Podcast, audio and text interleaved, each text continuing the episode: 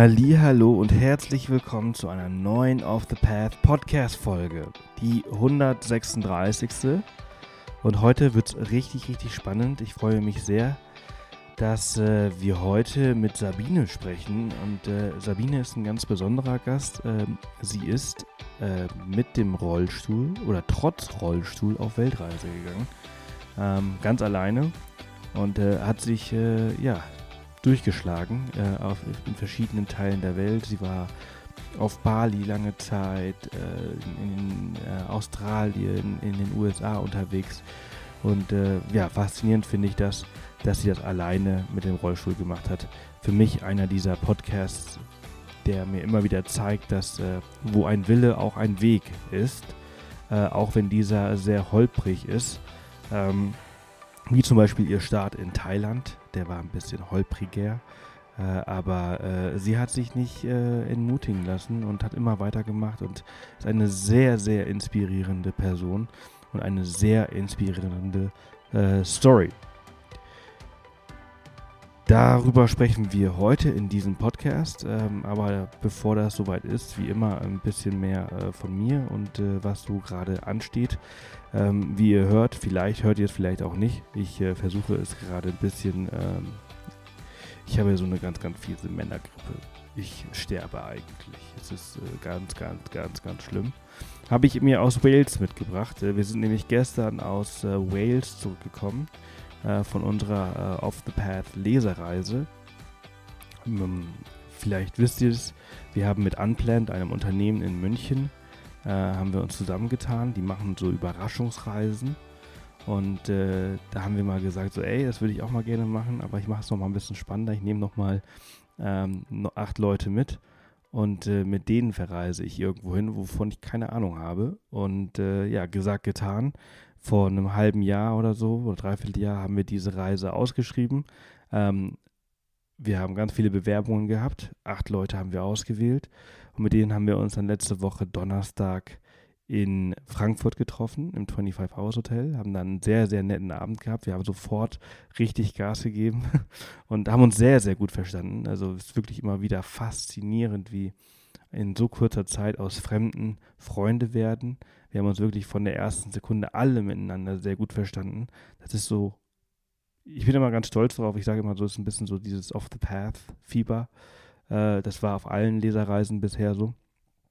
Und äh, ja, und am Freitag sind wir dann morgens um ähm, 7, 8, waren wir dann am Flughafen und da haben wir dann den Umschlag aufgemacht und da war dann dieser fette, äh, der Zettel mit Wales drauf und dann sind wir nach Manchester geflogen und von Manchester nach äh, in den Snowdonia Nationalpark gefahren. Also sehr, sehr geil. Äh, ihr könnt mal äh, in den äh, Instagram Highlights schauen. Da habe ich diese ganzen Stories reingepackt. In die Tage kommen noch ein paar Bilder, damit man sich so ein bisschen vorstellen kann, was wir gemacht haben und einen Vlog.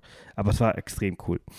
In dem äh, Zusammenhang äh, gibt es auch was Neues. Und zwar habe ich letzte Woche schon angedeutet, aber nicht wirklich was gesagt. Und für die, die wirklich Interesse haben, eine neue Off the Path Leserreise steht an. Kanada. Wir fliegen im September 2020, also jetzt in einem Jahr, äh, nach äh, British Columbia, nach Vancouver.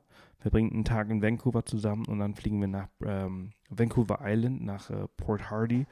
Und dann geht es nach Port McNeil, wo wir dann äh, in der Johnstone ähm, Meeresenge, also Johnstone Strait, auf äh, Hansen Island, das sind jetzt ganz, ganz viele äh, Orte, die ich jetzt gerade genannt habe, aber auf Hansen Island werden wir unser Basecamp auf, äh, aufbauen oder da wird unser Basecamp sein. Und dann werden wir dort äh, ein paar Tage, vier, fünf Tage, äh, kajaken äh, Kajaken mit Orcas. Äh, wir haben äh, 99-prozentige Wahrscheinlichkeit, Orcas zu sehen, was sehr, sehr hoch ist und sehr, sehr geil ist. Ich freue mich sehr drauf. Wir haben diese Reise vor zwei Jahren gemacht und das war eine der absoluten Lieblingsreisen und Erlebnisse, die wir je gehabt haben. Es war einfach so intensiv, so phänomenal äh, dass wir gesagt haben, wir wollen das mal mit euch machen. Also falls ihr Bock auf eine richtig fette, geile Reise habt, dann schaut gerne mal vorbei unter unseren Leserreisen auf offthepath.com. Ähm, da findet ihr alle Infos zu Kanada. Und äh, ja, würde mich freuen, wenn der eine oder andere dabei ist. Wir haben schon sehr viele Bewerber. Ähm, ihr habt noch ein bisschen Zeit, also schaut gerne mal vorbei. Ja, ansonsten wird äh, diese Folge ähm, heute von der European Outdoor Film Tour äh, gesponsert. Freue ich mich sehr drauf, weil das ein, äh, eine sehr coole äh, Reihe ist, ein sehr, sehr cooles Unternehmen ist. Die European Outdoor Film Tour bringt die besten Dokus zu Outdoor-Sport und Abenteuerreisen des Jahres auf die große Leinwand. Die Tour führt äh, durch äh, verschiedene Orte in ganz Deutschland mit einem äh, fantastischen Programm, sehr vielen Filmen. Ähm, und äh, ja, von Action zu großartigen Naturaufnahmen und außergewöhnlichen Geschichten findet ihr ähm, dort alles. Ähm, Termine und Tickets findet ihr unter EOFT, ne, für European Outdoor Film Tour, eoft.eu slash Tickets und mit dem Rabattcode Off the Path äh, spart ihr euch die Online-Systemgebühr. Schaut gerne mal vorbei. Es ist ein fantastisches Programm von ähm, jemandem, der den Himalaya zu Fuß durchquert. Äh, Bouldern, Boulder-Filme sind dabei. Ähm, fantastische, also zum Beispiel, da gibt es einen Film, der heißt Contradiction. Ähm, der bietet äh, großartige Snowboarding-Shots und äh, Einblicke ins Leben und die Gedanken von äh, einem Typen, äh, also von einem Profi-Snowboarder, der heißt Elias ähm, Eilhard. Äh, also extrem cool. Äh, die sind auch in München zum Beispiel und in, jeder, in jeder großen Stadt. Ähm, also schaut da gerne mal vorbei eoft.eu heißt die Webseite und unter eoft.tickets findet ihr, äh, ja, könnt ihr euch die Tickets besorgen und ihr spart euch die Online-Systemgebühr mit dem Rabattcode Off the Path. Also ganz viel Spaß. Ich hoffe, das ist was für euch. Die European Outdoor Film Tour äh, 1920. Das war es auf jeden Fall äh, von, also bis jetzt von mir. Jetzt geht es weiter mit Sabine, einer wie gesagt, tollen, faszinierenden jungen Frau, die sehr viel erlebt hat, von Thailand über Bali bis Australien und die USA. Eine kleine Weltreise mit dem Rollstuhl ähm, und mit genialen Geschichten von Land und Menschen. Hallo und herzlich willkommen, Sabine. Schön, dass du da bist. Hallo, danke, dass du mich eingeladen hast. Ich freue mich sehr. Das ist ein sehr, sehr spannendes Thema heute. Es wird sehr spannend. Ich äh, freue mich, ähm, mal eine andere Art des Reisens zu besprechen. Denn, ähm, oder die Frage ist, reist du überhaupt anders? Wie nimmst du die Welt wahr? Ähm, denn du bist mit dem äh, Rollstuhl unterwegs. Das ist richtig. Ähm, also ich glaube, ein bisschen anders als der Fußgänger ist es tatsächlich. Ähm, aber gravierende Unterschiede. Ich finde, Reisen ist immer ein Abenteuer und es kommen immer spannende oder neue Dinge auf einen zu, die man vielleicht nicht erwartet hat so zu erleben. Aber das macht es ja eigentlich gerade auch aus. Ähm, von daher glaube ich, so ein riesengroßer Unterschied ist es vermutlich nicht, zumindest nicht in meiner Wahrnehmung. Mhm. Wie kam es dazu? Ähm, wie lange sitzt du schon im Rollstuhl? Also ich bin so geboren. Mm, es weiß auch niemand genau, warum oder weshalb. Ähm, es nennt sich Fehlbildung der unteren Extremitäten. Also mir fehlen praktisch die Unterschenkel, das Knie. Ähm, kleine Füßchen habe ich, es ist irgendwie schwer zu erklären.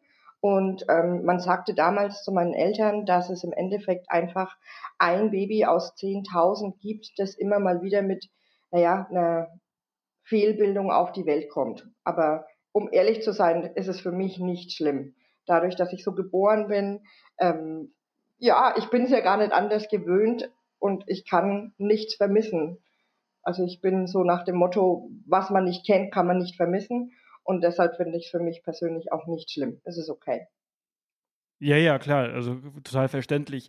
Ähm, das heißt also, du bist auch schon, also ja klar, du bist immer schon so unterwegs gewesen, mhm. also kennst du auch nichts anderes. Mhm. Äh, dein Wahrnehmungsbild ist das einzige, was du hast, also, ne? Genau. Ähm, Du, du hast allerdings, und das finde ich ja das, das, Tolle daran, du, das ist für dich jetzt kein, keine Einschränkung, also keine, keine, keine, kein Grund, um zu sagen, ähm, jetzt kann ich etwas nicht machen. Du bist ja da, dadurch, du bist trotzdem auf eine Weltreise gegangen und warst mhm. alleine unterwegs. Mhm.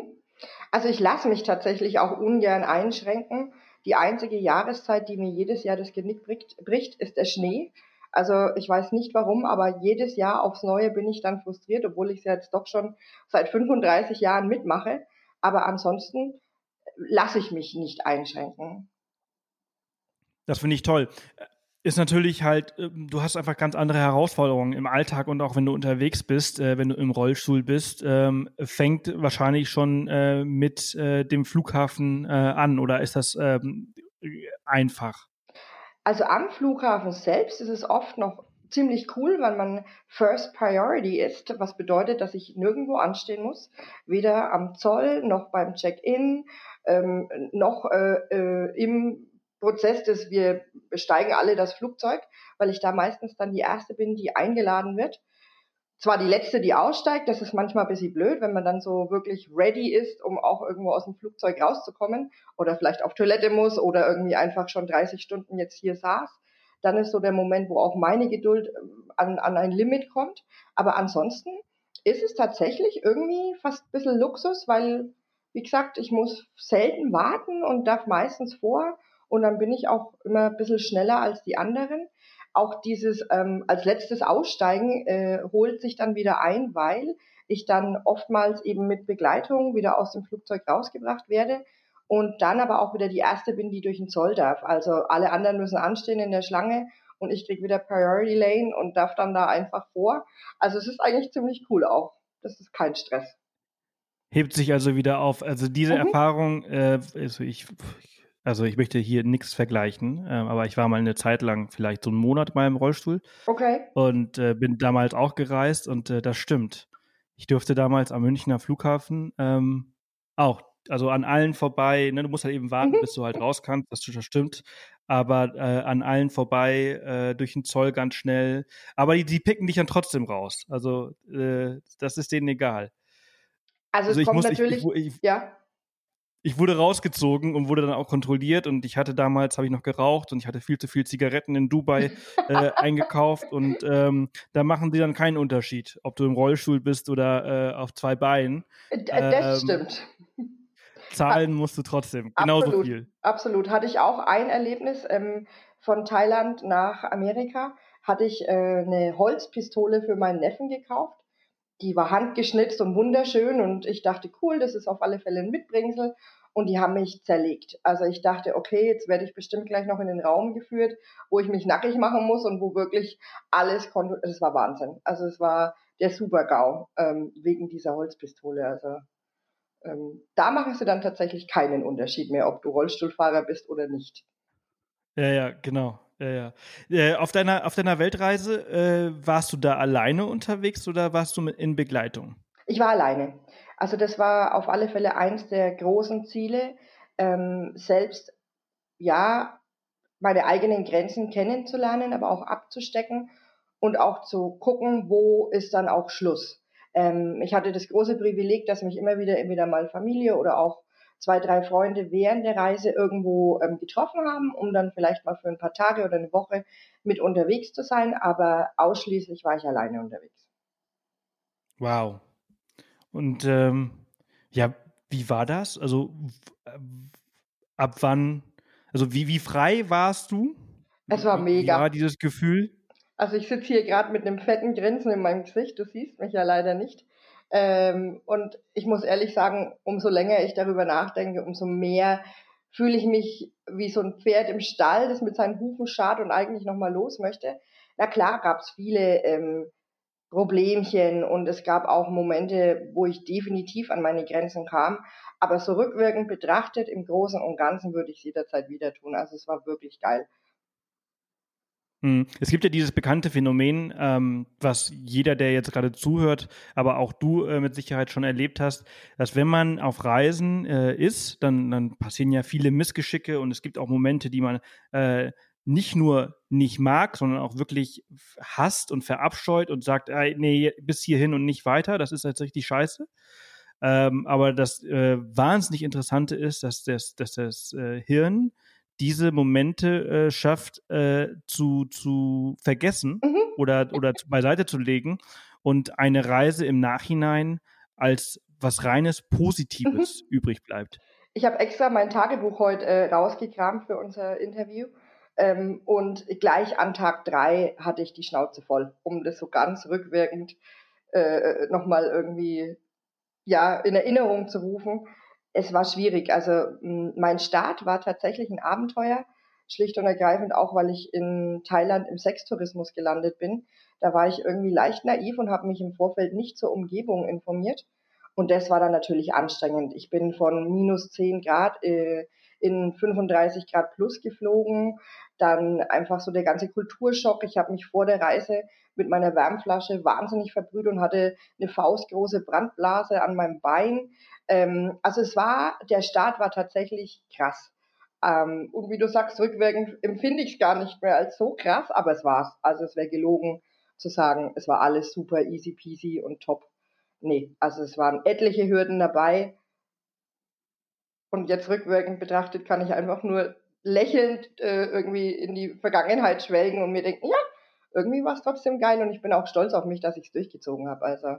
Ja, Absolut, absolut. Also das finde ich auch immer, immer total faszinierend. Äh, also ich habe ja auch also viel, sehr viel Reiseerfahrung und äh, auch total oft, wer, wer viel reist, dem passiert halt auch viel. Mhm. Ähm, aber ich kann mich an diese ganzen Geschichten nicht wirklich erinnern, außer ich konzentriere mich wirklich und versuche mich in den Moment wieder zurück zu, zu werfen. Und äh, du hast gerade gesagt, äh, Reisetagebuch schreibst du, bin ich auch ein sehr, sehr großer Fan von, weil das einfach eine ganz andere Art von Erinnerung mhm. äh, hervorhebt, als wenn man sich Fotos oder Videos anschaut. Absolut. Also ich bereue rückwirkend betrachtet, dass ich keine GoPro dabei hatte. Das Ding hätte mir wahnsinnig viel noch ähm, gebracht und mein Reisetagebuch hätte ich durchaus auch ordentlicher führen können, als ich es dann tatsächlich tat. Also, hm. ja gut, im Nachhinein ist man oft schlauer, ne? Ja, ja, ja, auf jeden Fall. Aber also Reisetagebuch ist auch etwas, was ich immer jedem empfehlen kann, weil also diese ganzen Bilder und Videos, äh, die sind eigentlich zu schade, um auf irgendeiner Festplatte zu verstauben. Mhm. Und äh, wenn du in dem Moment des Erlebten die Emotionen niederschreibst, dann werden die halt auch im Moment des Nachlesens wieder hervorgehoben, fast, fast genauso wie in dem Moment, als du sie aufgeschrieben hast. Absolut. Und ähm, das, das finde ich total, total klasse. Äh, lass uns mal mit dem Start anfangen, mhm. der so mhm. holprig war. Äh, wie war das? Also du hast gesagt, du bist im Sextourismus gelandet, äh, also du bist in Bangkok äh, vermutlich gestartet? Äh, nein, ich war tatsächlich in ähm, Phuket oben, Patong. Ah, ja, okay. Ja, ja. ja, ich weiß auch nicht. Ähm, ich, die ganze Sache ist ja im Endeffekt entschieden worden, zehn Monate bevor es dann auch losging. Meinen 30. Geburtstag habe ich in Thailand mit meiner Familie gefeiert und das war auch das erste Mal, dass ich im asiatischen Raum unterwegs war. Reisen an sich ähm, war so ein großes Privileg, das unsere Mutter uns als äh, Kinder immer ermöglicht hat. Also wir hatten nie irgendwelche Markenartikel oder sowas, sondern wenn, dann waren wir im Urlaub mit ihr. Und ähm, so war eben Thailand auch der, der Schlüsselaugenblick, in dem ich mich im Endeffekt dafür entschieden habe, diese Weltreise auf alle Fälle auch zu machen. Zudem kam es auch noch günstig. Mein damaliger Arbeitsvertrag lief aus und es hat sich einfach alles so gefügt. Und ich wollte meine Schwester auch unbedingt im Outback Australiens besuchen und habe dann aber eben auch entschieden, also 30 Stunden fliege ich auf keinen Fall. Dann äh, kriege ich einen Anfall, äh, einfach nur, weil ich ja immer sitzen muss. Ich meine, tue ich sowieso, aber im Flugzeug ist es dann schon irgendwann auch mal langatmig so. Und dann habe ich entschieden, okay, ich mache eine Woche Layover in Thailand und habe mich dann entschieden, ich möchte nicht wieder nach Khao Lak, sondern ich schaue mir einfach was anderes an und habe dann irgendwie gedacht, okay, Patong und Strand und überhaupt und ja, leicht blauäugig bis mega naiv äh, mich dann auch dafür entschieden. Und als ich ankam, dachte ich mir nur, oh Gott, scheiße. Mhm. Hätte ich doch irgendwie vielleicht vorher Google gefragt, was für eine Gegend das ist. Ne? Aber gut, es war ein Lerneffekt. Ich hatte auch nur zwei Nächte Hotel gebucht ähm, weil ich wusste, dass ich auf alle Fälle dann mir vor Ort noch was suchen möchte. Ähm, und ja, war auf alle Fälle ein holpriger Start, war auch ein krasses Erlebnis. Vor allen Dingen, diese ganze Gegend hatte für mich überhaupt nichts mit dem, was ich da zehn Monate zuvor in Thailand erlebt hatte, zu tun, weil die Touristen alle sehr, naja, die waren schon alle so unterschwellig aggressiv und aufgrund dieses hohen Sextourismus war natürlich auch klar, mit welcher Absicht die meisten dort waren. Und auch die Thailänder haben sich dann dem Ganzen irgendwie leicht angepasst. Ich empfinde die Kultur eigentlich als grundsätzlich sehr, sehr freundlich ähm, und auch irgendwo offenherzig und dennoch sehr respektvoll. Und da habe ich genau das Gegenteil erlebt. Also ich habe wahnsinnig hohe Preise für Essen bezahlt und habe mich auch irgendwie dann trotzdem zwei, dreimal abzocken lassen. Ich habe eben auch gerade gelesen, dass ich mir ein Henna-Tattoo äh, machen lassen habe aufgrund von, das ist jetzt meine gute Tat für heute, weil offensichtlich die Person keine Ruhe gegeben hat, bis ich letztendlich dann gesagt habe, okay, wir machen dieses Tattoo. Ähm, also es war, es war ein Abenteuer. Mm, ja, ja, also die Gegend da, Patong, das ist, es ist eine, eine sehr verruchte äh, Gegend, ähm, wo halt auch äh, so eine, so eine Art noch schlechterer Ballermann-Tourismus stattfindet. Ja. Das ist traurig. Also, also ich habe mich auch als wenn man, wenn man, Frau geschämt, ehrlich. Ja, also wenn man sich Ballermann-Tourismus vorstellen kann, ähm, dann und den nochmal auf eine ein weiteres Level äh, hochheben möchte, dann ist das vermutlich so das, was da so im Patong abgeht. Viele Australier, die alle einen Sitzen haben und aggressiv sind und äh, die Einheimischen, die sich halt entsprechend, wie du gerade sagtest, darauf angepasst haben und halt eben auch nicht mehr ihre nette Kultur mhm. durchsickern lassen, sondern einfach nur noch da sind, um, wenn ich das schon mit mir machen lasse, dann lasse ich mir das wenigstens ordentlich bezahlen. Richtig. Äh, du Arsch. Und ganz ehrlich, ich kann die Thais auch verstehen. Ich würde es genauso tun. Es waren auch etliche Franzosen und Russen vor Ort. Ich hatte dann auch so einen Moment, wo ich weiß nicht, welche Kultur er letztendlich war, der Tourist. Aber der war so boshaft mit diesem Menschen in dem Supermarkt, weil der eben kein Englisch gesprochen hat und ausschließlich Thai, wo ich mir dann nur dachte, Dude, du bist in seinem Land, ein bisschen mehr Respekt hier irgendwie, ne? Aber gut, ich habe dann ziemlich schnell äh, die Flucht ergriffen und habe mir einfach was anderes gesucht und bin dann in, nach Phuket Old City weitergezogen. Zwar dann auch weg vom Meer und auch keinen Pool an dem Hotel, wo ich dann gelandet bin, aber ich habe dann so ein bisschen mehr meinen Frieden wieder für mich finden können, weil ich einfach weg aus diesem krassen Dasein irgendwie dann war. Also das ist nicht meine Welt. Mhm. Aber du hast ja eigentlich schon ähm, alles re relativ richtig gemacht, indem du dir die ersten paar Tage eine feste Unterkunft gesucht hast und dich dann hast treiben lassen äh, und nicht wie viele andere vorher alles akribisch durchgebucht, äh, was ja keine Spontanität mehr zulässt. Also äh, entsprechend war das dann eh schon wieder richtig gemacht. Ähm, wie war das denn für dich so? Tha Thailand ist jetzt auch kein Land, ähm, besonders in, in den ländlichen Gegenden, wo naja, das ist noch nicht mal fußgängerfreundlich. Also, wie war das ich? Also, nachdem ich ja die Erfahrung ähm, da diese zehn Monate vorher gemacht habe, war ich wirklich offen, schlichtweg, weil da auch etliches ähm, passiert ist, wo man vielleicht rückwirkend sagt, Mensch, das ist aber echt toll, dass das dann trotzdem ermöglicht wurde.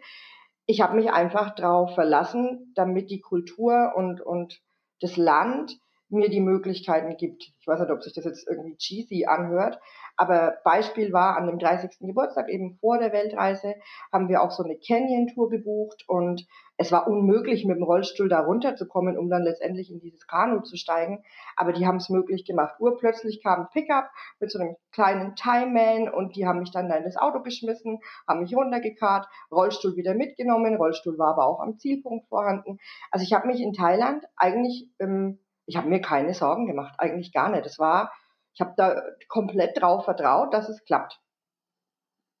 Vielleicht auch wieder leicht naiv. Also, also, aber nee, das ist doch gut, das ist Grundvertrauen in die Menschen. Das ist, also, finde ich eigentlich eine sehr gute Eigenschaft. Ist äh, noch besser, finde ich es, wenn es halt wirklich funktioniert. Und das äh, scheint der Fall gewesen zu sein. Hätte ich jetzt aber ehrlich gesagt nicht gedacht.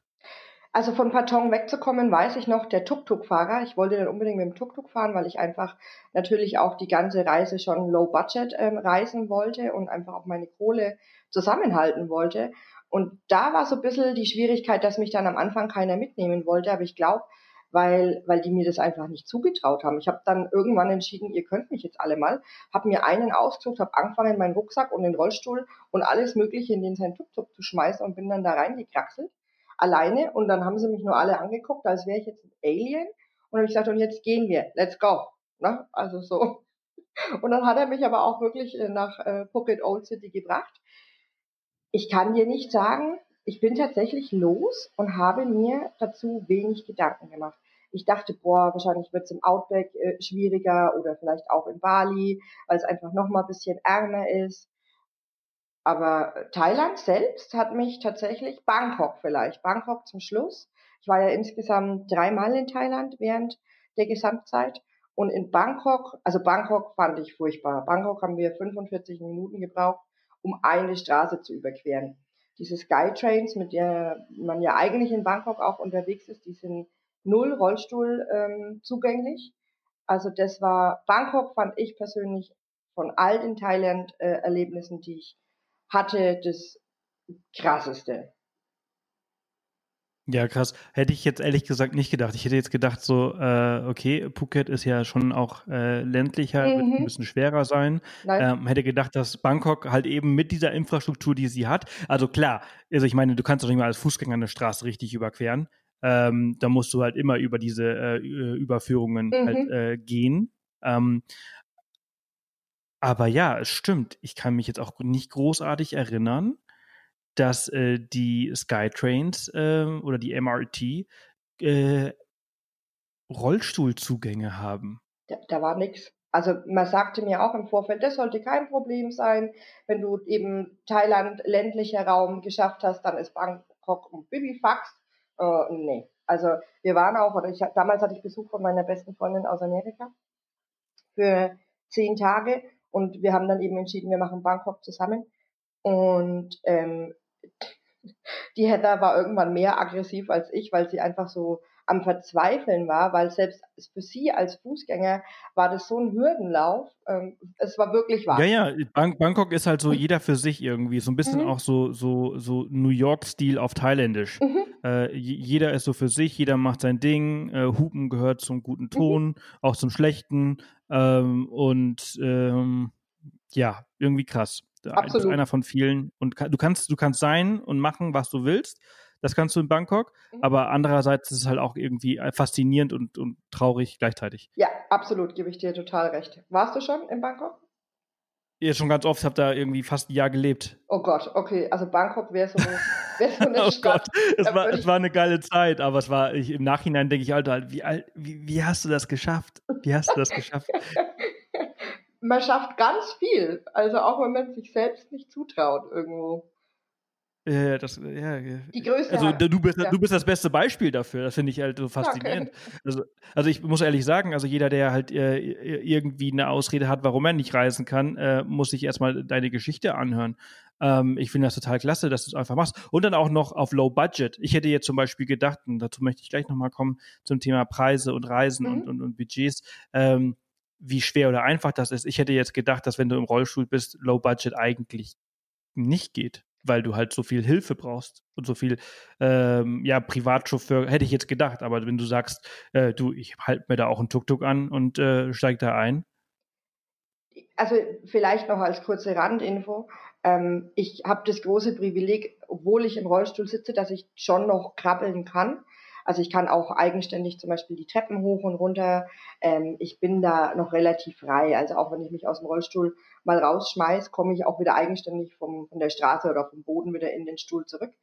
Ähm, dieses Low-Budget-Thema war tatsächlich aber ziemlich schnell ein großes Thema. Und ich habe definitiv auf meiner Weltreise schon etliche Stunden damit zugetan, mir immer wieder einen neuen Schlafplatz zu suchen. Schlichtweg aus dem Grund, also ich hatte im Endeffekt am Anfang nichts fix, außer mein Around the World Ticket mit gewissen Daten, wann ich wo praktisch wieder wo hinfliege. Aber ansonsten habe ich mir immer von Land zu Land dann die Schlafplätze gesucht. Und ich habe tatsächlich auch in Thailand dann gleich in der ersten Woche gemerkt, boah, das mit diesen Hostels und completely low budget, das funktioniert überhaupt nicht. Schlichtweg, weil die ganzen Häuser nicht rollstuhlgerecht sind. In fast jedem Hostel mhm. gehst du unten rein, hast die Rätze und hast vielleicht noch die Küche oder irgendwie den Aufenthaltsraum und die Zimmer sind meistens dann in den oberen Stockwerken oder das Bad ist nicht auf der gleichen äh, Etage. Also das, das lief gänzlich schief und das ist auch rückwirkend tatsächlich was, was ich so nicht erwartet hatte. Mm, und es hat mich auch viel, wie gesagt, Zeit und Nerven und auch Kohle gekostet, weil ich dann tatsächlich schon immer gucken musste, wo wo steige ich ab? Habe natürlich dann meistens mir das Billigste irgendwo rausgesucht. Also es war nie irgendwie mega teuer oder super fancy, gar nicht. Aber ähm, dieses ausschließliche Hostel schlafen oder, oder wohnen war schon nach Tag vier geklärt, dass das nicht so laufen wird, wie ich mir das vorgestellt habe. Das war aber auch mhm. sehr ärgerlich, weil dadurch natürlich auch viel Kohle für Unterkünfte draufgegangen ist, die ich gerne anderweitig irgendwie verbra also verprasst hätte. Ne? Ja, ja, klar, genau. Das, das äh, ist, das ist auch die Erwartung, die ich gehabt hätte an dieses, an dieses Gespräch, dass es halt äh, so Low Budget halt eben nicht geht, weil äh, Low Budget halt äh, relativ schlecht auf Rollstuhlfahrer mhm. ausgelegt ist. Also selbst in Australien, Perth, Sydney, wo man sich vielleicht denkt, Mensch, das sind ja trotzdem ne, Großstädte und, und vielleicht äh, ist die Auswahl äh, größer, aber m -m, also auch da war, wir waren in Sydney in einem Hostel, wo es auch eine steile Treppe hochging und dann auch das Bad war, oh, das war schon grenzwertig. Ähm, hm. Gibt es denn da eigentlich einen Filter auf Hostel World oder auf diesen Plattformen, dass man das äh, selektieren kann? Also da ist traurigerweise tatsächlich das Problem, dass wenn du zum Beispiel rollstuhlgerechtes Zimmer anklickst, dass sich instant äh, die Suchoption äh, minimiert auf vielleicht noch, keine Ahnung, fünf bis zehn Hostels oder Hotels oder Pensionen oder so. Also es ist, es ist wirklich krass. Es ist zum Teil auch sehr schade. Ähm, das, ich habe es, glaube ich, ganz anders erwartet und das hat mich dann auch ein bisschen frustriert, dass, dass es einfach so schwierig war irgendwie. Ja, aber ja, es ist, es ist leider tatsächlich blöd. Wobei aber auch nicht ausgeschlossen. Ne? Man verbringt vielleicht eine Stunde extra für Research dann, bis man was gefunden hat, was auch wirklich passend ist. Aber ich habe es geschafft und in jedem Land ging auch immer irgendwas. Also das möchte ich jetzt auch nicht so negativ reden, wie es sich vielleicht gerade anhört, weil klar, es ist eine Herausforderung ähm, und es war auch zum Teil wirklich frustrierend äh, in gewissen Ländern oder gewissen Situationen.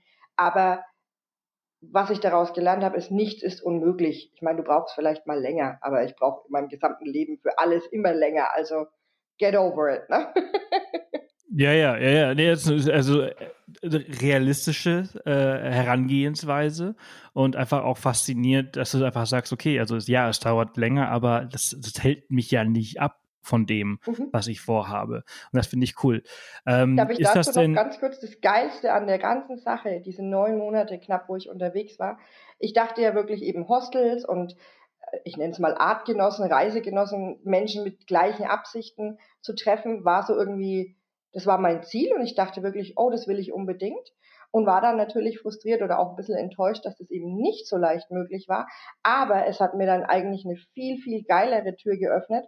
Und zwar war ich im Endeffekt in jedem Land, in jeder Kultur so nah dran, wie es nur möglich ist, weil ich in jedem Land dann viel auf Einheimische zurückgreifen musste die das aber auch komplett bedingungslos und mit Herzen bei der Sache getan haben, ohne das irgendwie äh, jetzt für Geld, äh, äh also, also sie haben kein Geld von mir verlangt für ihre Hilfsbereitschaft. Und das war rückwirkend betrachtet das viel, viel, viel, viel bessere äh, Geschenk der ganzen Reise. Also glaube ich sofort. Du bist ja der Paradiesvogel der Exoten. Richtig. Also das so war wirklich toll. Also in Bali beispielsweise war war das Wahnsinn. Ähm, Bali war das Land, das mich am allermeisten an die Grenzen gebracht hat. Also da habe ich auch mehrfach überlegt, einfach abzubrechen und heimzufliegen. Ähm, und ich war in einem, das war so wie eine Jugendherberge, Malivati View hieß es. Werde ich auch nie vergessen, aber es war so eine Absteige, es war kein Luxusbunker, was es ja in Bali auch für wenig Geld eigentlich grundsätzlich gibt. Und der Hotelmanager war so toll, der hat mir immer einen seiner Angestellten an die Seite gestellt, der mit mir unterwegs war. Also ob das in U-Boot war, im Monkey Forest war, ähm, Uluwatu Tempel war, egal was ich gemacht habe, er hatte immer seine Angestellten, Mitfahrer mir mitgegeben sozusagen. Ich habe dann auch in der Hotelküche einen Kochkurs belegt, wo ich dann wirklich mit den Einheimischen auf dem einheimischen Markt war, habe die Lebensmittel für einen Apfel und ein Ei bekommen, bin dann wieder mit in die Hotelküche und ich meine Küche, wir stellen uns jetzt eine Küche vor das Gesundheitsamt würde hier einen Anfall bekommen, wenn die sowas sehen würden, wie das da drüben funktioniert. Aber es war einfach, ich habe sie dann irgendwann auch meine Bali Boys getauft. Wir haben Arak-Partys äh, abends gehabt. Ähm, es war toll, also es war wirklich cool. Für das, dass ich so gekämpft habe in Bali, hat mir aber die Kultur, Land und Leute wieder so viel zurückgegeben und das wiederum wäre mir in einem Hostel niemals passiert. Das war einfach hm. nur aufgrund dessen, dass es nicht so ging, wie ich es mir vorgestellt habe. Und das rückwirkend betrachtet war das größte Geschenk von allen. Klasse. Wie, wie hieß äh, die Unterkunft? Malavati View. Malavati View. Ich hoffe, dass ganz viele dieser Zuhörer jetzt äh, dorthin gehen und äh, da buchen. Das Erwartet ist klasse. Nicht. Genauso, ja, ist, ja, aber das aber genau solche Unternehmen, genau solche Menschen möchte man doch fördern. Ja. Vielleicht ist es jetzt noch nichts, aber wenn ganz viele hinreisen und ganz viele dort buchen, dann könnte es vielleicht irgendwann was richtig Gutes werden und man hat dann irgendwie äh, jemandem wirklich geholfen. Die waren so bemüht, so bemüht, unglaublich. Also ich finde das total klasse. Also das, das finde ich, äh, ja, finde ich genial. War es auch. Und aber, aber, aber das ist ja genau das ist es, was Reisen so ausmacht, ja, finde ich. Ich auch. Also ich habe auch schon so oft solche Erfahrungen äh, gehabt, äh, wo Menschen, die ich nicht kannte oder halt fünf Minuten kannte, Gesten von sich gegeben haben, äh, die ich so nie in meinem Leben wieder gut machen kann. Mhm. Ähm, mittlerweile habe ich mich damit abgefunden, dass ich einfach das nicht gut machen kann, was sie für mich getan haben. Äh, und ich habe einfach gelernt, es einfach zu akzeptieren. Weil ich glaube, der erste Instinkt ist immer, oder meiner ist es immer, ähm, nee, nee, das kann ich nicht annehmen, äh, nee, nee, nee, äh, äh, das kann ich auch gar nicht zurückgeben und viel zu krass und manchmal ist es finanziell, manchmal ist es äh, einfach nur Zeit, manchmal ist es einfach nur eine, also eine einfache Geste, aber die mich so fasziniert hat und im Nachhinein so sehr geprägt hat. Mhm. Ähm, und äh, das hört sich äh, danach an, als wäre es auch eine dieser Situationen gewesen. Zu diesem Zeitpunkt wäre ich nie wieder nach Bali zurückgekehrt. Jetzt rückwirkend betrachtet, mit einem Freund oder einer Freundin oder Familie würde ich sofort wieder zurückgehen. Und ich möchte eigentlich auch unbedingt zurück, weil ich würde gerne nochmal Danke sagen. Und ähm, auch wenn du denkst, dass wir vielleicht solche Erlebnisse oder solche Momente nicht zurückgeben können, ich versuche hier in Deutschland es tatsächlich durch Komplimente an fremde Menschen zum Beispiel irgendwo wieder gut zu machen. Und dieses äh, um Hilfe bitten und auch Hilfe annehmen können, vielleicht auch einfach bedingungslos, ich glaube, das ist deutsch. Ich glaube, da haben wir als das, Deutsche das, das, so glaube ich sehr. Problem. ich glaub, das glaube ich sehr. Ja, also das, ich glaube, das ist die Wurzel des Problems, dass wir uns mit unserer Kultur bei solchen Dingen so schwer tun. In anderen Ländern ist das eine komplette Selbstverständlichkeit.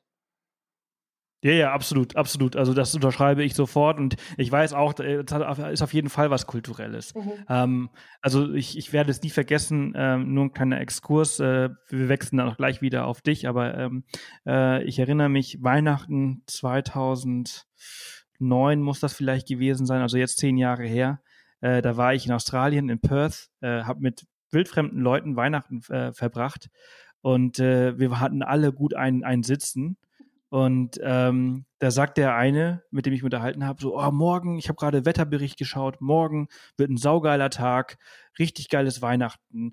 Wir sollten morgen das Boot nehmen und einfach mal rausfahren und schauen, ob wir vielleicht mit ein paar Delfinen schwimmen können. Hier sind ganz, ganz viele. Und ich so, boah, ey, das wäre ja mega cool. Also, mhm. ja, wir machen das einfach.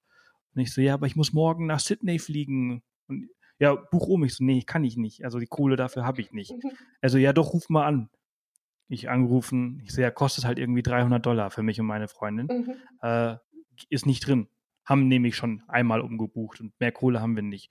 Und dann steht er auf und sagt so, ja, schade und geht und kommt irgendwie zehn Minuten später mit 300 Dollar zurück und sagt, hier, buch um. Und ich so, äh, ja? nein. Geil. nein, kann ich nicht machen, kann ich nicht annehmen, ne? Typisch Deutsch halt. Mhm. Nein, nein, nein, nein, nein. Also äh, ich streite mich hier gleich mit dir, das nehme ich nicht an. Und dann hat er gesagt, du, hier sind 30 Erwachsene, wir alle arbeiten, äh, das sind 10 Dollar pro Person. Und wir, du bist cool und äh, wir mögen dich und wir wollen dir einfach ein geiles Weihnachten äh, schenken. Und ähm, entweder du nimmst das an oder ich schmeiße es halt irgendwie weg oder sonst irgendwas. Die Gänsehaut, sehr geil. Und, und das sind einfach solche, solche Erlebnisse, das ist, da geht's nicht, also es ist einfach total Wahnsinn, unbezahlbar. Ich finde halt, das, was du halt auf, auf Bali erlebt hast, ist halt für mich Pedro in, in, in, in äh, Westaustralien und einige andere äh, Erlebnisse und es ist einfach phänomenal. Und das ist da genau das, was Reisen halt einfach so geil und was es ausmacht.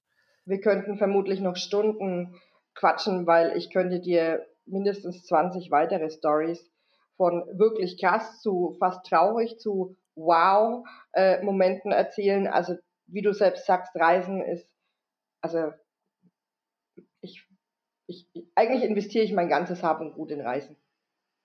Ja, ja, ja, same.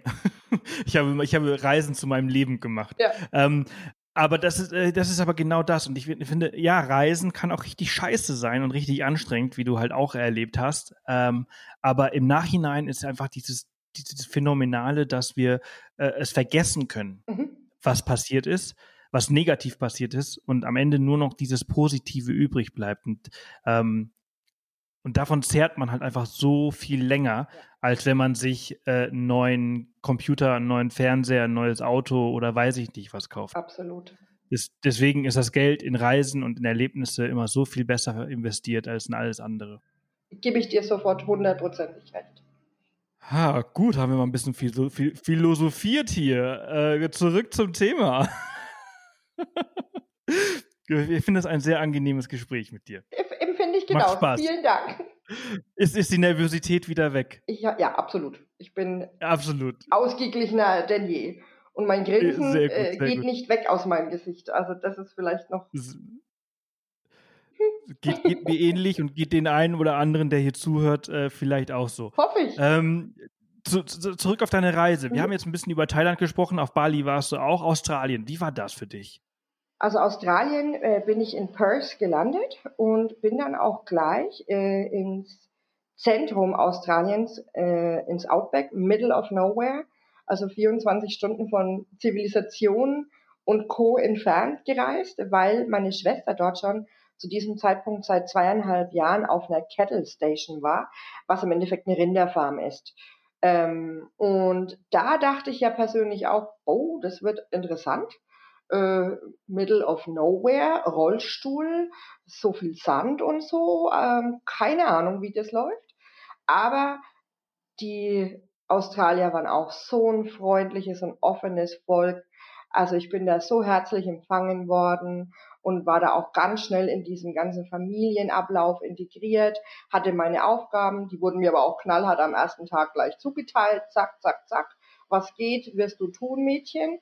Ähm, da gibt es ein Foto, da war ich noch keine fünf Stunden auf dieser Farm, wo ich mit so einem, ich weiß gar nicht, wie man dieses Gerät nennt, Laubsauger, irgendwie so, äh, die Verandas der verschiedenen Häuser da ähm, abblasen musste, damit praktisch nicht dieser rote Sand in alles reingeht. Und ich dachte mir so, mhm. ist das jetzt echt ihr Ernst? Also ist, ist das jetzt wirklich eine Aufgabe? Aber she meant it. Also das war meine Aufgabe. Und ich habe, gibt es auch ein Foto, ich schaue aus wie ein Trottel, weißer als äh, äh, jeder, keine Ahnung, Weiße. Ähm, und die sind ja doch äh, Temperaturen ausgesetzt, die wir uns hier überhaupt nicht vorstellen können. Der heißeste Tag war 52 Grad, habe ich auch gerade nachgelesen. Also das war schon der Super-GAU. Und wir beschweren uns hier von äh, über 41,5 letzte Woche. Also äh, vor allen Dingen, man muss sich auch vorstellen, zu diesem Zeitpunkt, mittlerweile hat sich das auch ein bisschen mehr zivilisiert, aber die Stromversorgung war aufgrund von, ich glaube, der ganzen Windmühlen auch gegeben. Ich dachte, Wasser wäre so die größte Ressource, die, die man sparsam nutzen sollte. Aber Wasser gab es tatsächlich genug, aber Strom war ein Thema. Ähm, und zum Beispiel Sachen wie Internet oder auch wirklich raustelefonieren, das war mega oldschool, also so wie zu Beginn unserer Internetzeiten, wo du ein Modem hattest, mit dem du dann nur gewisse MB-Kapazitäten äh, hattest und wenn du dann fünf Bilder irgendwie zu viel aufgemacht hast, hattest du das ganze Internet für den Monat gecrashed, habe ich auch geschafft. Ups. Ähm, oh ja, ähm, ja, ja, ja, das ist teuer. Richtig also, teuer. Ist, da gibt es heutzutage noch sehr, sehr viele Länder, die so funktionieren. Ähm, Südafrika ist auch so ein ähnliches Land, wo alles äh, Internet sehr limitiert und sehr, sehr teuer ist. Und Australien ist jetzt tatsächlich ein bisschen besser mhm. geworden. Wann warst du dort? Das war 2015. Mittlerweile sind sie ganz normal versorgt und haben Internet genauso in den Massen, wie wir es eben auch haben. Aber zu diesem Zeitpunkt nein. Oder auch so, ja, ähm, es ist keine Selbstverständlichkeit, drei Sodas am Tag aus der Dose zu trinken oder irgendwie eine Packung Cracker auf einmal leer zu futtern, weil einfach der Zugang zu den, zu den Lebensmitteln oder Getränken war wieder sechs Stunden irgendwo Autofahrt entfernt wenn nicht sogar länger. Ja, das ist, das ist da so, das ist da im Outback halt schon echte Luxus. Das sind diese kleinen Dinge, die dann äh, wieder luxuriös werden. Ähm, das, das steht alles in, in der Relation zu, zu, zu, ähm, na, zu dem, was es halt einfach gibt. Mhm. Also ich habe zum Beispiel Essen gekocht, weil Küche und ähm, äh, äh, Essen für die gesamte Belegschaft zu kochen war dann so meine Aufgabe, weil das auch mit dem Rollstuhl gut machbar war. Und ich habe dann ähm, Tomatensauce gekocht und auch die Tomaten aus dem Garten genommen. Und die eine war so ein bisschen angeditscht. Sie war nicht faul, aber ich hätte jetzt die Hälfte von dem Teil zu Hause einfach abgeschnitten und hätte es weggeschmissen. Und die Hausherrin kam dann und meinte so, was ich da tue. Und ich äh, guck sie so mit der halb angeditschten Tomate auf dem Weg zum Bio-Eimer an und sag, ähm, das ist schon wegen faul. Und sie guckt mich an und sagt, nein, ist es nicht. Schneid einfach das noch ein bisschen aus und dann kannst du die Hälfte von der Hälfte in deiner Hand auch noch benutzen.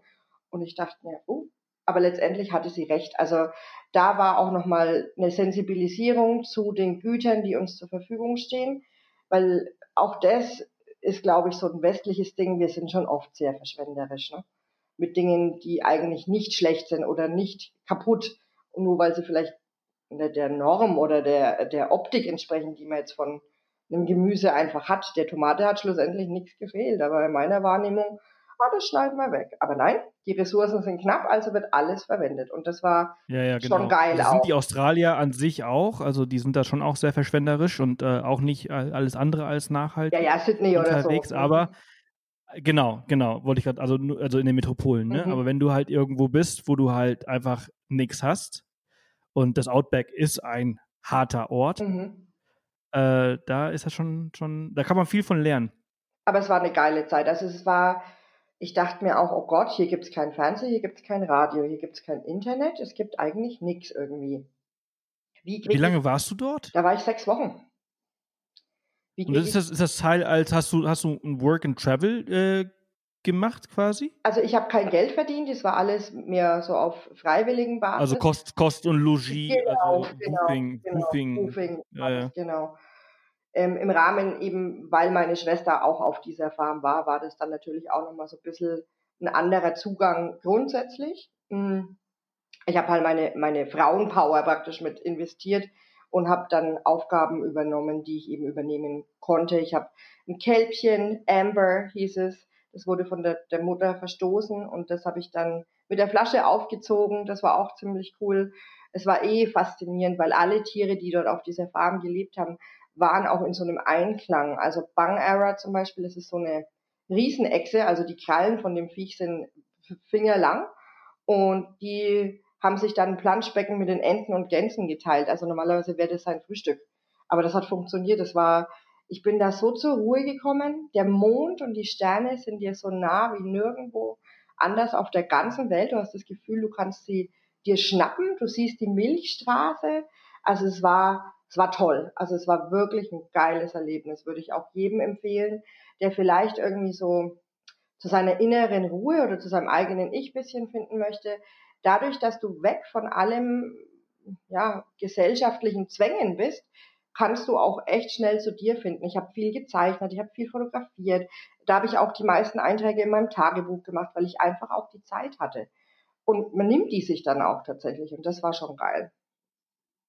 Mhm. Das ist auch etwas, was man im, im, im Alltag auf Reisen äh, so ein bisschen ähm, vergisst, ne? Mhm. Also dieses Tagebuch schreiben. Mhm. Ist, der Alltag auf Reisen kann ziemlich stressig sein.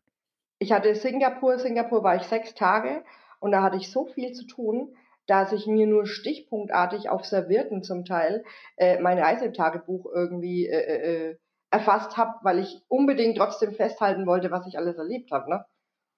Mhm. Ja, ja. Gen genau das ist es. Also man, man, müsste sich für solche Sachen einfach wirklich echt einen Timeslot jeden mhm. Tag nehmen, wo man sagt, okay, ich äh, schreibe jetzt 10, 15 Minuten äh, Tagebuch, mhm. aber äh, man möchte halt irgendwie auch was erleben mhm. und dann vergisst man das. Ähm, wie war das halt äh, sonst noch so in Australien? Also Outback scheinbar machbar? Absolut, also mit, mit Rollstuhl? Mit Unterstützung auf jeden Fall. Ähm, wir sind dann von, vom Outback Australiens wieder zurück in die Zivilisation. Da hat sich dann auch meine Familie eingefunden für drei Wochen. Und da hatten wir auch einen Mietwagen und sind dann von Sydney bis hoch nach Cairns. Und auch volles Programm, mhm. Great Barrier Reef, White Sundays, Sweet Sundays, ich weiß nicht, wie man das ausspricht, meine Schwester würde mich jetzt wieder gnadenlos korrigieren, ähm, und haben da im Endeffekt die ganze Ostküste gemacht. In drei Wochen. Ich glaube, wir sind 2400 Sportlich. Kilometer geschrubbt, also wirklich wie die Irren, aber es war geil. Great Barrier Reef war das Erlebnis natürlich schlechthin. Ähm, allein, was man dort auch an Unterwasserwelt ähm, zu sehen bekommt, das war schon sehr faszinierend, also es war richtig, richtig geil. Und dann hatten wir sogar noch ähm, Alice Springs, also die, die Ureinwohnerstadt, sage ich mal, Australiens besucht. Wir sind dann von Sydney nach Alice Springs noch geflogen. Und das war auch nochmal richtig krass, weil ich war ja gerade schon im Outback Australiens und dann aber nochmal. Und Alice Springs, wie gesagt, ist so das Zentrum auch der Aborigines. Und das war auch nochmal ein Erlebnis für sich. Also absolut. Vor allen Dingen, weil ich dann da auch noch eine Woche alleine bleiben musste, nachdem die Familie schon wieder weg war. Und im Endeffekt gibt's da wenig Tourismus ähm, und eben fast ausschließlich auch Aborigines.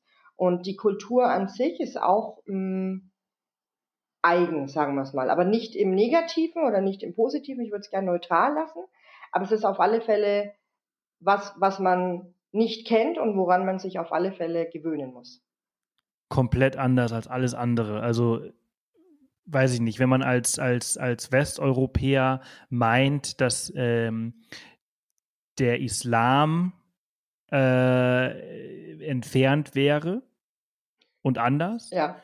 dann äh, müsste man einfach mal die Kultur der Aborigines äh, erleben, mhm. denn die ist noch mal um Weiten anders.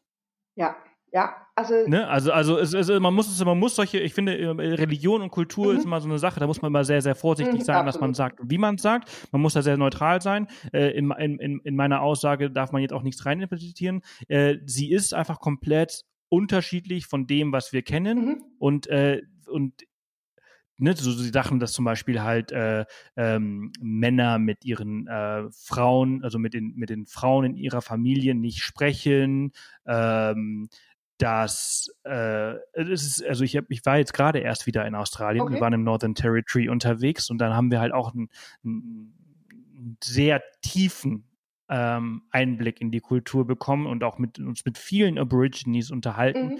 die uns dann erklärt haben, wie das bei denen funktioniert. Mhm. Und äh, das ist schon sehr komplex und sehr krass. Äh, man hat auch nicht die Vorstellung von dem, was diese Menschen erleben oder auch durchmachen mussten jetzt auch so in der Vergangenheit, weil auch in jedem Reiseführer wird es so, ja, wie nennen wir das jetzt, so pseudomäßig äh, verkauft. Nee, es wird, es wird angesprochen, weil es angesprochen werden muss, weil es Teil davon ist, aber niemand hat sich halt auch die, die Autoren eines Reiseführers, glaube ich, weiß ich nicht, äh, auch nicht so weit mit dem Thema auseinandergesetzt, äh, dass man es wirklich äh, tiefgründig erläutern kann.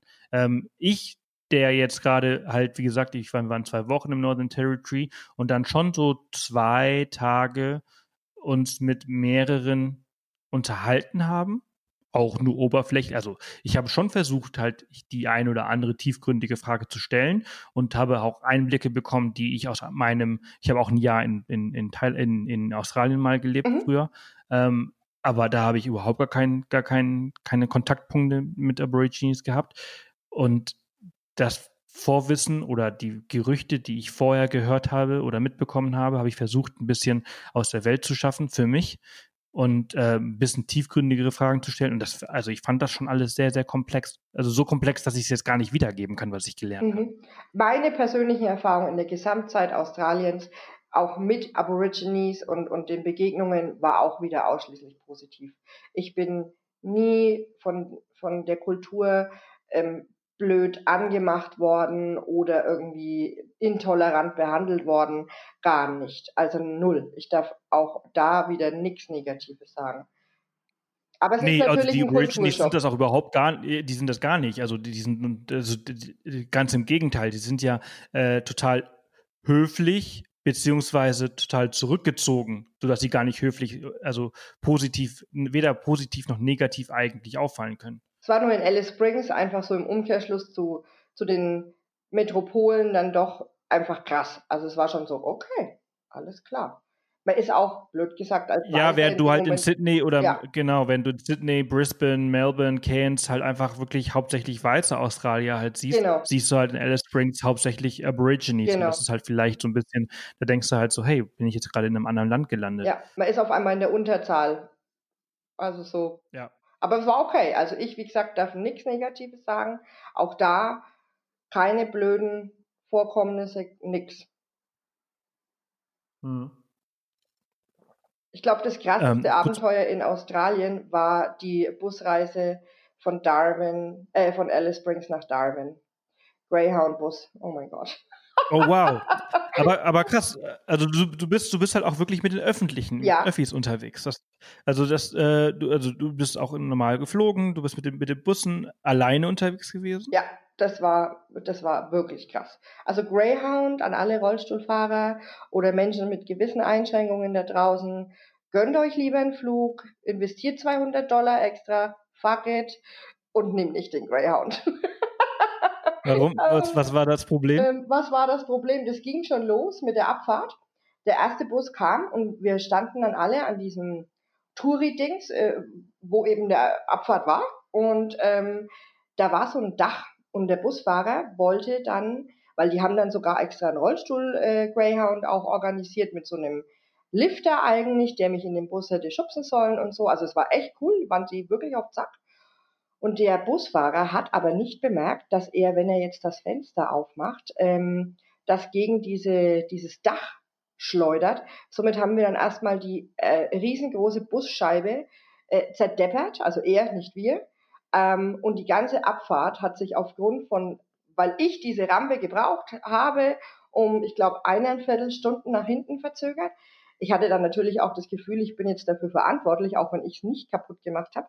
Also das war schon so okay und natürlich war jeder getaktet, jeder wollte irgendwelche Anschlusszüge, Flüge, Busse, sonstiges in Darwin erwischen und wir mussten ja in 24 Stunden da oben sein. Das war so der, der Auftakt zu dem Ganzen. Und ja gut, es war einfach, es ist sackwarm, der Bus hat nicht wirklich eine Klima, du bist 24 Stunden unterwegs, du fährst wirklich im Middle of nowhere äh, über die holprigsten Straßen, also es ist auch nicht so, dass man sagt, das ist dann wirklich Brettel eben. Ähm, und die krasseste Aktion war dann eigentlich tatsächlich der Busfahrer Brian. Brian war vielleicht 1,50 groß und rund und hat sich seine Lippen irgendwie wundgeleckt und hatte eine Glatze. Also der Typ war einfach nur creepy. Ähm, und der hat sich dann aber ewig mit mir unterhalten wollen, weil ich war natürlich vorne in der ersten Reihe, weil es am einfachsten war.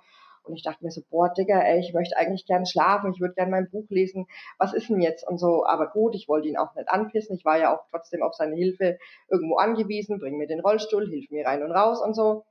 Ähm, also ich freundlich und dann meint er so, ja, wo geht's denn dann weiter? Und dann sage ich, ich muss zum Flughafen und von dort aus geht's dann nach Bali. Ja, er könnte mich fahren. Und ich dachte mir, jawohl, Jackpot. Ich meine, jetzt habe ich mir schon 200 Dollar für den Nichtflug äh, gespart, weil ich Bus fahre. Jetzt nochmal 50 Dollar gespart, weil ich kein Taxi oder irgendwie nicht noch mit dem Bus durch die Gegend tuckern muss. Geil, mache ich. Ja, ich habe aber auch nicht darüber nachgedacht, was ich da eigentlich tue. Ähm, und ich habe, ich weiß nicht warum, aber ich war in dieser naive Annahme, er fährt mich dann mit dem Greyhound-Bus zum Flughafen. Natürlich nicht. Der ganze Bus leert sich, alle Menschen steigen aus und ich bleibe sitzen mit Rollstuhl und Gepäck. Also es hat auch niemand wahrgenommen, dass ich sitzen geblieben bin, sondern ich war dann schlussendlich mit dem Typen alleine. Und er sagt dann so, ja, wir müssen jetzt in das Industriegebiet fahren und den Bus dann dort neu tanken, er muss sich umziehen und dann fährt er mich mit seinem privaten Wagen zum Flughafen. Genau in dem Moment dachte ich mir, oh, ich glaube, das war eine dumme Idee. Aber dachte mir auch, ach, stell dich nicht so an, wird schon alles gut gehen, kein Problem. Gut, wir fahren dann in dieses Industriegebiet. Ähm, ich steige aus dem Bus aus. Er erklärt mir jetzt, dass er duschen geht. Ich meine, gut, wir waren 24 Stunden unterwegs, habe ich verstanden. Ich stand dann da mit meinem Gepäck und ähm, denke mir auch da noch nichts weiter, außer so, hm, hier ist nichts und niemand. Wenn jetzt irgendwas schief geht, bin ich mir selbst überlassen und habe ein Problem. naja, gut. Anyways, ähm, er kam dann wieder raus nach dem Duschen, hat dann auch urplötzlich ganz anders ausgesehen in seinen zivilen Klamotten. Das war schon so der, der nächste Punkt, wo ich mir dachte, irgendwie ist das noch creepiger als davor. Aber gut, auch da noch komplettes Pokerface. Und dann stellt er sich vor mich hin. Wie gesagt, also er ist vielleicht drei Köpfe größer gewesen äh, als ich. Es war jetzt nicht mega der Unterschied und stellt äh, sich vor mich mit seinen Armen in die Hüfte äh, gestemmt und guckt mich so creepy von oben nach unten an und fragt mich, Have you seen the movie Wolf's Creek? Ich habe keine Ahnung, wer von euch Zuhörern diesen Film kennt. Letztendlich ist es ein Horrorfilm, wo jemand ähm, Frauen vergewaltigt und umbringt und dann verschwinden lässt. Meine Schwester hat mich noch gezwungen, diesen Film anzuschauen, weil normalerweise würde ich mir sowas niemals freiwillig anschauen. Aber ich wusste, what's up. Meine kompletten Alarmglocken waren dunkelrot. Also ich dachte scheiße, scheiße, scheiße, scheiße. Keiner weiß, dass ich hier bin. Ich habe niemandem die Info gegeben und der Typ fragt mich gerade ernsthaft, ob ich diesen Film kenne. Okay. Ich so, was mache ich jetzt? Also innerlich, ich war total in Alarmstufe dunkelrot und dann gucke ich den nur an, eiskalt und sag, ja, and so what? also rückwirkend betrachtet weiß ich gar nicht, wo ich mir diesen Mut hergenommen hatte, weil ich musste ja immer noch zum Flughafen. Da war auch kein Taxi, da war kein Telefon, da war nichts. Okay, also gut. Er grinst nur blöd und dreht sich um. Und ich denke mir, oh Gott, jetzt muss ich auch noch in sein Auto einsteigen. Naja gut, gesagt, getan. Ich steige ein. Er hat so einen Pickup-Truck, verlädt dann Gepäck und Rollstuhl. Er, also währenddessen er das macht, gucke ich unter sein Lenkrad. Dann liegt da ernsthaft so ein riesengroßes, gezacktes Schlachtermesser. Ich weiß gar nicht, wie ich es anders jetzt erklären soll. So ein riesengroßes Teil, Klinge 30 Zentimeter, was weiß ich. Und ich denke mir, scheiße, was mache ich denn jetzt? Ne? Wie viel mehr creepy kann das jetzt noch werden hier? Ich also dieses Messer geschnappt, hab's dann unter seinen Sitz hinten hingelegt, weil ich auch nicht wusste, wohin jetzt mit dem Teil. Und dann stieg er ein und grinst mich weiterhin in diesem komischen creepy Grinsen an und ich denke mir so, oh Gott, also Handy raus. Ich habe dann so getan, als würde ich jetzt SMS schreiben und ähm, würde mich jetzt mit jemandem am Flughafen treffen. Habe dann auch zu ihm gesagt, wir müssten jetzt dann uns langsam mal ein bisschen beeilen, weil ich habe da jetzt noch ein Dinner-Date, bla bla bla. Also ich habe die Story meines Lebens erfunden, weil ich gedacht habe, ich muss jetzt irgendwie dafür Sorge tragen, dass der denkt, dass irgendjemand auf mich wartet, ne, dass der jetzt mich verräumen will. Ich meine, Darwin in den Sümpfen, ja, da wäre auch der Rollstuhl schnell verschwunden gewesen und du hättest mich nie wiedergefunden. Und er so, ja, okay, let's go. Dann verriegelt sich das Auto automatisch, aber ich glaube, das ist sogar gängig in Australien. Für mich war es der erste, das erste Mal, dass ein Auto das tat. Und ich dachte mir so, hm? Und ich so, warum das? Und er so, das ist normal. Und ich denke mir so, also ich weiß ja nicht, ob das alles hier normal ist, aber okay. Ähm, und dann sagt er noch so, immer noch mit diesem creepy Grinsen im Gesicht hängend, wir nehmen jetzt die Abkürzung. Und ich denke mir so, Alter, ich weiß nicht mal den richtigen Weg. Musst du mir also nicht mitteilen, dass wir jetzt auch noch die Abkürzung nehmen? Ich hatte, ich hatte Schweißachseln bis zum Bauchnabel, Alarmglocken dunkelrot und ich hatte so viel Panik, dass ich jetzt niemals am Flughafen ankomme, weil ich einfach zu geizig war, 50 Dollar für ein Taxi zu investieren. Ähm, schlussendlich hat er mich auf dem kürzesten Weg zum Flughafen gebracht, hat sich dann ganz herzlich von mir verabschiedet. Ich habe keine Ahnung, was in seinem Hirn äh, letztendlich los war oder was er vielleicht vorhatte oder ob ich in irgendeiner Form richtig oder falsch reagiert habe. Ich kann es dir nicht sagen, aber ich, ich war, glaube ich, gefühlte 100 Kilo leichter, urplötzlich. Ich war noch nie so froh, einen Flughafen zu sehen und einfach safe irgendwo zu sein. Ich dachte mir, oh mein Gott, Biene, wie dumm. Wegen Kohle sowas zu machen, war einfach nur dumm. Aber es war auf alle Fälle wieder ein Abenteuer, eins von zu vielen. Aber hallo, ey. Ich komme jetzt auch mal wieder zu Wort. Ich habe einfach nur still zugehört. Ich dachte nur so, Scheiße. Also ich glaube, jeder, der gerade zugehört hat, der hat sich, der hat einfach nur gedacht, so, okay, was kommt jetzt, was kommt jetzt, was kommt jetzt, oh Gott, oh Gott, oh Gott, es kommt noch mehr. Und hätte ich das gewusst, hätte ich, also, also erstens, krasse Story. Zweitens, hätte ich das gewusst, hätte ich uns hier den richtigen Mut gebracht, ne, so. Das wäre doch die, das wäre doch die perfekte Musik gewesen um diese Story zu erzählen. Krass. Wahnsinn, was du da erlebt hast. Aber war, vielleicht war er einfach nur ein komischer Typ, der nett war. Mhm. Ich, ich kann es Vielleicht. Ich, ich habe keine Ahnung. Aber letztendlich, ich war, ich war safe, Aber ich meine, die, Wo, Wo, ich war die, ja, ja, aber die Wolves Creek Geschichte, die hätte mich auch ein bisschen aus den, aus den, ähm, ja, sehr verunsichert. Alter. Naja, vor allem.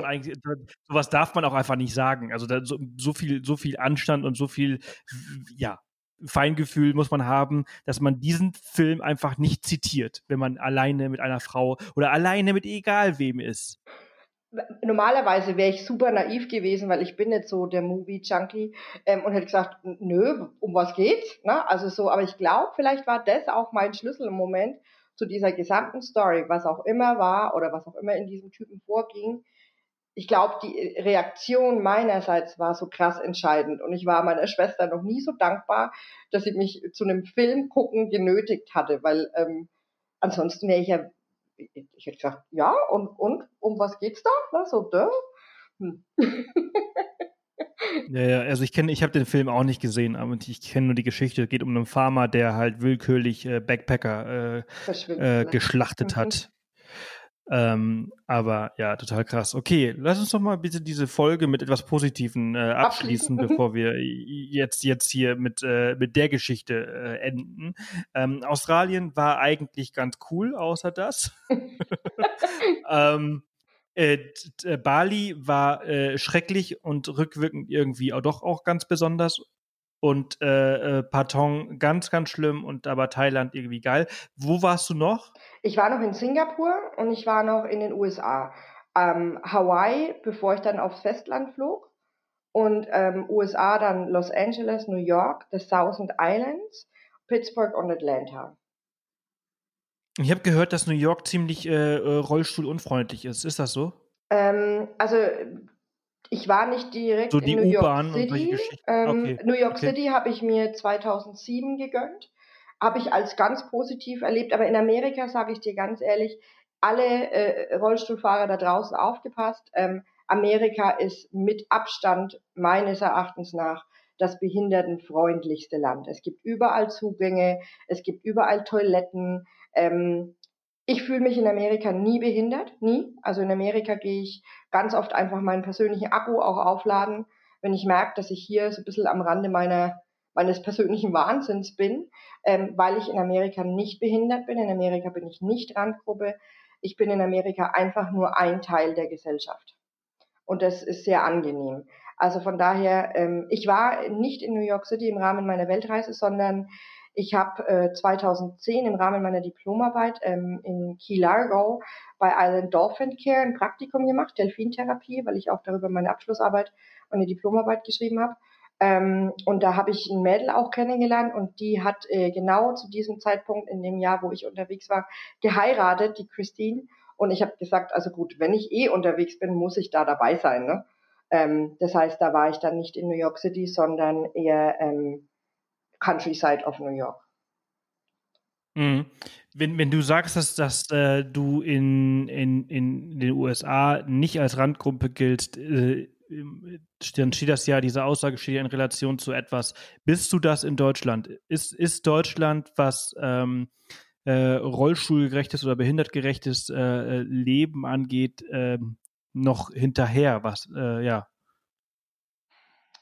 da muss ich jetzt tatsächlich sehr vorsichtig sein, ähnlich wie Kultur, Religion, Islam und diese ganzen Themen. Ähm, mein subjektives Empfinden ist ganz klar ja. Ähm, ich wohne in Bamberg und es ist eine kleine Stadt, ähm, ist auch ähm, Weltkulturerbe. Das heißt, es gibt ganz viele alte Gebäude und abends zum Beispiel Party machen gehen oder überhaupt äh, ausgehen ist schwierig, schlichtweg weil ganz wenige Lokale einfach auch eine Rollstuhltoilette haben oder auch gänzlich barrierefreien Zugang bieten. Ähm, und demnach auch in unserer Kultur, ich glaube, das ist vielleicht ein bisschen geschichtlich bedingt, ist es schon so, dass viele Menschen Hemmnisse haben. Also ich habe jetzt heuer endlich zum Geburtstag mein T-Shirt, was ich mir seit Jahrzehnten wünsche, äh, bekommen, wo drauf steht, du musst mich nicht waschen, wickeln und füttern. Und ich kann es auch. Eigentlich müsste man noch einen Spiegel auf dieses T-Shirt kleben, äh, dass der mein Gegenüber gleich noch seine Mimik irgendwie mit einfängt, wenn er das liest, weil ich schon oft ähm, einen Stempel bekomme von der Gesellschaft. Letzte Woche als Beispiel, ich war an der Tankstelle, ähm, ich fahre mein eigenes Auto, ich lebe komplett ähm, alleine und autonom, also ich habe meine eigene Wohnung, ich habe einen festen Job, also ist alles irgendwie ganz normal. Ähm, und beim Tanken hole ich mir im Normalfall Hilfe, einfach weil es schneller geht. Nicht, weil ich jetzt zu faul bin, nicht, weil ich es nicht kann, sondern einfach nur, weil es schneller ist. Und dann kam die Lady, die Tankwart-Tussi, aus ihrem Häuschen, auch wieder mit in den Hüften gestemmten Armen, ich weiß nicht, das ist wohl so ein Ding, ähm, und guckt auf mich herab und meint nur ganz arrogant und sehr boshaft, also wenn Behinderte Auto fahren wollen, dann müssen sie auch ihr Auto eigenständig tanken können. Und ich denke mir so, what the fuck? Ganz genau. Ähm, Also so, mir passieren trotzdem ganz oft in Deutschland so Boshaftigkeiten. Du darfst gerne die Tankstelle hier nennen, die das war, wenn du möchtest. Pinol am Kaulberg. Ja, ich finde, ich finde, also, also hier, hier gibt's keine, keine, keine, keine Regeln. Hier darf alles äh, erwähnt werden, hier darf geflucht werden, hier darf alles. Und ich finde halt einfach sowas, das geht einfach nicht. Ich war auch. Da muss, da, da, da muss man einfach, äh, äh, ja, die Konsequenz daraus ziehen. Keine Ahnung. Also der Off the Path Podcast ist mit Sicherheit nicht so groß, dass, dass die Tankstelle Pinol am Hausberg äh, das, das mithört oder irgendwelche Konsequenzen daraus zieht. Aber ähm, man kann es ja mal erwähnen. Ich, ich habe sie dann auch gefragt, Geht gar nicht. mit welchem Geht Recht nur. sie denn jetzt so boshaft ist. Ähm, aber ich habe ihr dann die Scheißerei für vier Wochen gewünscht. Auch okay. Also ich ja, ich hoffe, es, ich, ich hoffe, es war länger. Ey, egal, nee, nee, ey, da schwitze ich vor lauter. Äh, ist, ja. Ich, ich finde Also ich finde, so etwas geht nicht. Nee, geht auch nicht. Also, aber das, weil du mich fragst, ob ich hier manchmal Schwierigkeiten habe, die kommen in der Woche mindestens drei bis viermal vor. Es ist auch beim Einkaufen, wenn ich manchmal irgendwie gucke und einfach nur überlege, was möchte ich, dann liegt irgendwie äh, eine Leberwurst auf meinem Schoß und ich denke, oh, offensichtlich wollte ich wohl Leberwurst, keine Ahnung. Also ich habe niemanden gefragt, aber derjenige hat sie mir gegeben. Also es sind, darüber kann ich dann wieder schmunzeln. Also das finde ich jetzt persönlich auch. Ja, ich glaube schon, dass viele vielleicht einfach Berührungsängste haben genau. und nicht wissen, wie sie damit umgehen sollen. Das ist ja das eine und das ist auch völlig vielleicht Weiß ich nicht. Also ich glaube, das ist völlig okay, dass man da vielleicht Berührungsängste hat, weil man diese Erfahrungen nicht hat. Aber man hat, also Trotzdem sollte man, egal ob Rollstuhl oder nicht, äh, den Anstand haben und weiterhin freundlich sein. Also diese Frau, die die die die leistet einen Service ähm, und äh, was was nimmt die sich heraus, Richtig. sowas zu sagen. Also äh, ja. Und sowas wäre mir in Amerika einfach nicht passiert. Das kann ich jetzt ganz verallgemeinern sagen. Und weil du sagst, du willst unbedingt was Positiven abschließen. Ich war ja auf Hawaii Leider nur vier Tage, weil meine Airbnb-Lady abgesprungen ist. Eigentlich waren zwei Wochen geplant, ähm, aber diese, diese knapp vier Tage haben mir persönlich eigentlich schon gelangt, weil out of all the countries, die ich im Rahmen dieser Weltreise besucht habe, und es hört sich so kitschig an, aber auf Hawaii war meine Seele zu Hause. Und ähm, ich möchte jetzt auch wirklich alles dran setzen, da auf jeden Fall zurückzukehren. Und wenn ich immer noch dieses Gefühl habe wie damals, dann möchte ich eigentlich auch probieren, für eine Weile dort mal zu bleiben, mir einen Job zu suchen und dort vielleicht mal für ein paar Monate oder ein Jahr auch zu leben. Toll. Das gönne ich dir von Herzen. Danke. Ich äh, danke dir auch, dass du dir heute die Zeit genommen hast, um mit uns über deine Weltreise zu sprechen. Ich finde äh, großen, großen Respekt, dass du dich einfach nicht äh, unterkriegen lässt, dass du einfach dein Ding machst und ähm, ja, trotz Rollstuhl äh, einfach ja so lebst, wie du lebst. Und ähm, das zeigt einfach nur, dass es keine Ausrede gibt, um Dinge nicht zu machen. Absolut. Also wenn man noch ein Fazit zu dem Ganzen ziehen kann, ist, ich habe innerhalb von zehn Monaten 15.000 Euro zusammengespart. Ich habe ich hab wirklich mir den Hintern für die Sache aufgerissen. Ich habe eine Homepage kreiert, zweisprachig. Ich habe Crowdfunding gemacht.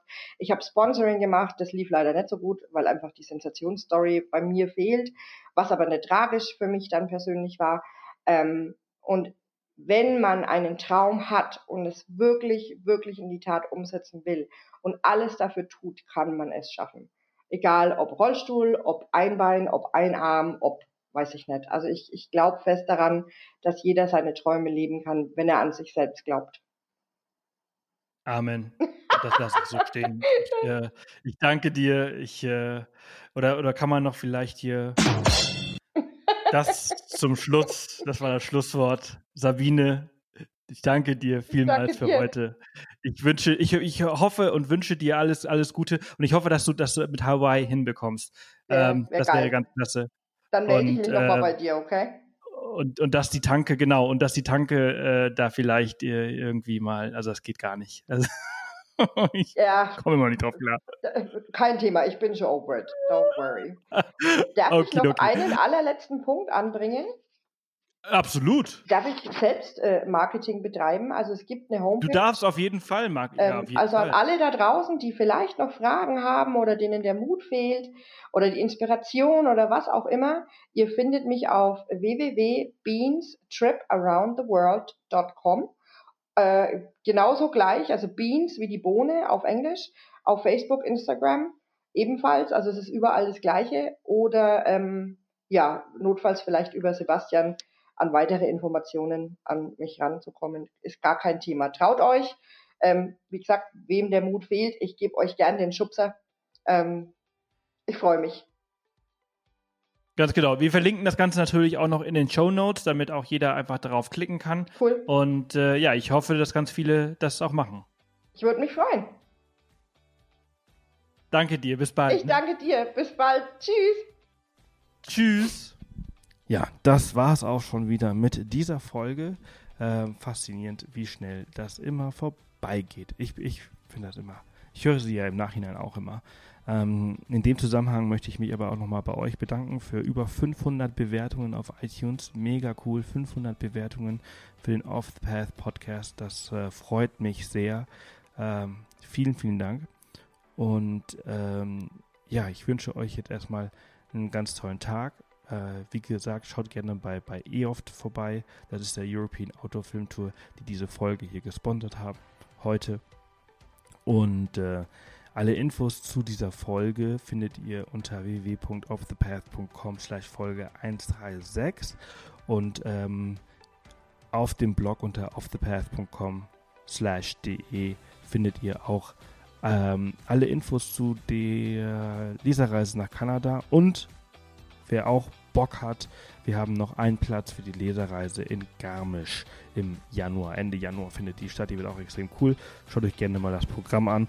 Und äh, jo, ich gehe dann mal weiter Tee trinken und äh, meine kleine Männergrippe hier, meine große, tödliche, ich sterbe bald Männergrippe auskurieren. Also bis dann, schönen Tag und bis bald.